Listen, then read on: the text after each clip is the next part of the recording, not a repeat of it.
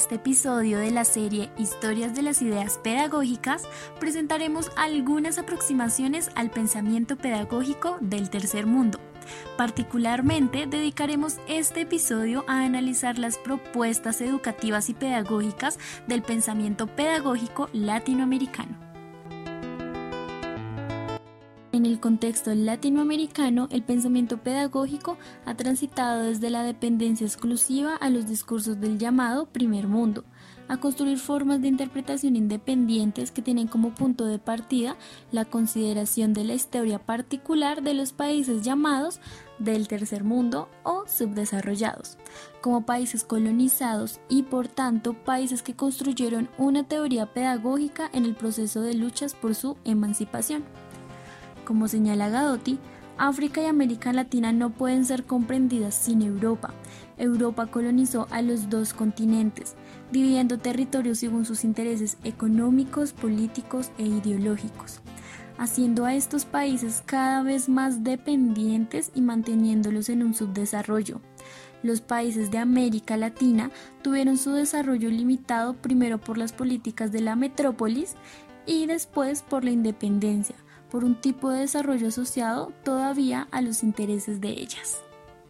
Sin embargo, debemos señalar que junto a los procesos de independencia que llevaron a la construcción de los estados-nación en el siglo XIX, se inicia un proceso de construcción de una teoría pedagógica latinoamericana. En este contexto se reconocen los aportes de Simón Rodríguez, 1769-1854, José Martí, 1853-1895, Benito Juárez, Domingo Faustino Sarmiento, 1811-1888 y José Pedro Vera, 1845-1879, entre otros intelectuales, educadores y políticos que dedicaban la educación como una locomotora del progreso. Con este propósito de la educación como sinónimo de progreso material y unidad nacional, el argentino Lorenzo Luzuriaga fue uno de los más fecundos y destacados pedagogos en los países de la lengua española desde la década de 1920 propagó de manera infatigable e inteligente la escuela nueva en la revista de la pedagogía, publicada durante muchos años en España. En una de sus últimas producciones, Reforma de la Educación Luzuriaga, pretendió llevar los principios de la pedagogía activa a todos los niveles de enseñanza y sectores de la educación. En sus obras, Luz Uriaga abordó los diversos aspectos de la psicología y de la educación de la infancia, la adolescencia y la juventud, y sus relaciones con la enseñanza primaria, secundaria y universitaria, así como con el perfeccionamiento y la preparación del magisterio y el profesorado.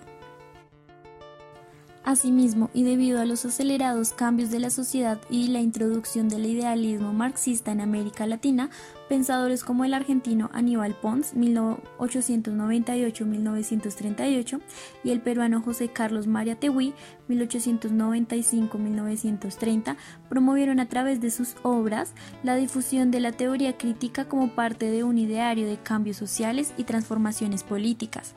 En términos generales y debido a la diversidad de corrientes del pensamiento pedagógico latinoamericano, se puede decir que en el periodo de 1930 a 1960 predominó en América Latina la teoría de la modernización desarrollista. Fue una época en que prevaleció el desencanto con la escuela, pues lo que importaba era cambiar la sociedad. En consecuencia, surgieron muchas iniciativas no escolares.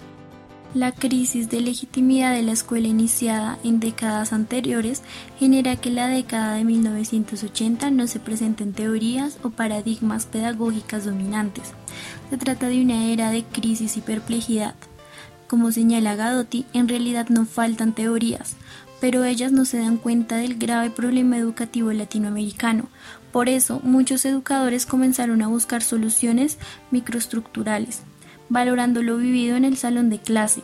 Se trata del retorno a la autogestión, a los pequeños proyectos y nuevas categorías pedagógicas como lo es la alegría, la decisión, la selección, el vínculo, la escucha, la radicalidad de lo cotidiano, los pequeños gestos que hacen de la educación un acto singular.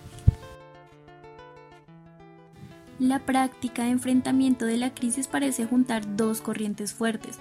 Por un lado, los defensores de la escuela pública, por el otro los educadores ligados a los movimientos sociales por la llamada educación popular no escolar. Una síntesis de superación de estas tendencias pedagógicas se encuentra en la perspectiva de la educación pública popular, que tiene, entre otros inspiradores, al educador Paulo Freire y que también es sostenida por Gadotti. En el contexto de la educación popular latinoamericana se destacan los educadores chilenos Antonio Faudés, Marcela Gajardo, la ecuatoriana Rosa María Torres, los argentinos Carlos Alberto Torres, Adriana Pulgoriz, Isabel Hernández y Enrique Ducel, el peruano Oscar Jara y el colombiano Orlando Falsborda, y el español Francisco Gutiérrez. Estos autores representan el ideario del pensamiento pedagógico latinoamericano, que Gadotti define como una pedagogía básicamente política, por ende no especulativa, sino práctica, teniendo como objetivo la acción entre los hombres. Es lo que Paulo Freire llamaba la pedagogía del oprimido, y Enrique Dussel, otro gran filósofo de la educación latinoamericana, llamaba pedagogía de la liberación. Como establece la pedagoga Rosa María Torres, el éxito y el fracaso de una acción alfabetizadora no se fundan ni en cuestiones económicas ni en cuestiones técnicas, sino en la experiencia o no de una firme voluntad política con capacidad para organizar y movilizar al pueblo en torno al proyecto alfabetizador. Desde esta perspectiva, un proyecto alfabetizador requiere de la aplicación de conocimientos científicos y técnicos básicamente negados al pueblo donde estos pueden serles restituidos a través de una alianza con el sector social que los detenta, y a lo largo de un proceso que tiene la alfabetización precisamente como su punto de partida. La alfabetización popular no puede ser vista ni como una obra de beneficencia ni como una concesión, sino como un derecho del pueblo y consecuentemente como un compromiso de los sectores progresistas y del movimiento revolucionario. Por otro lado, María Teresa Nikelov nos habla sobre la escuela y la comprensión de la realidad. Esta mirada expone que antes que nada nosotros profesores somos personas. Tenemos que rescatarnos como tal, alimentar nuestro fuego, vivir plenamente, explorar nuestras posibilidades, ser plenamente seres vivos. Solamente un ser vivo puede ser un profesor sagaz.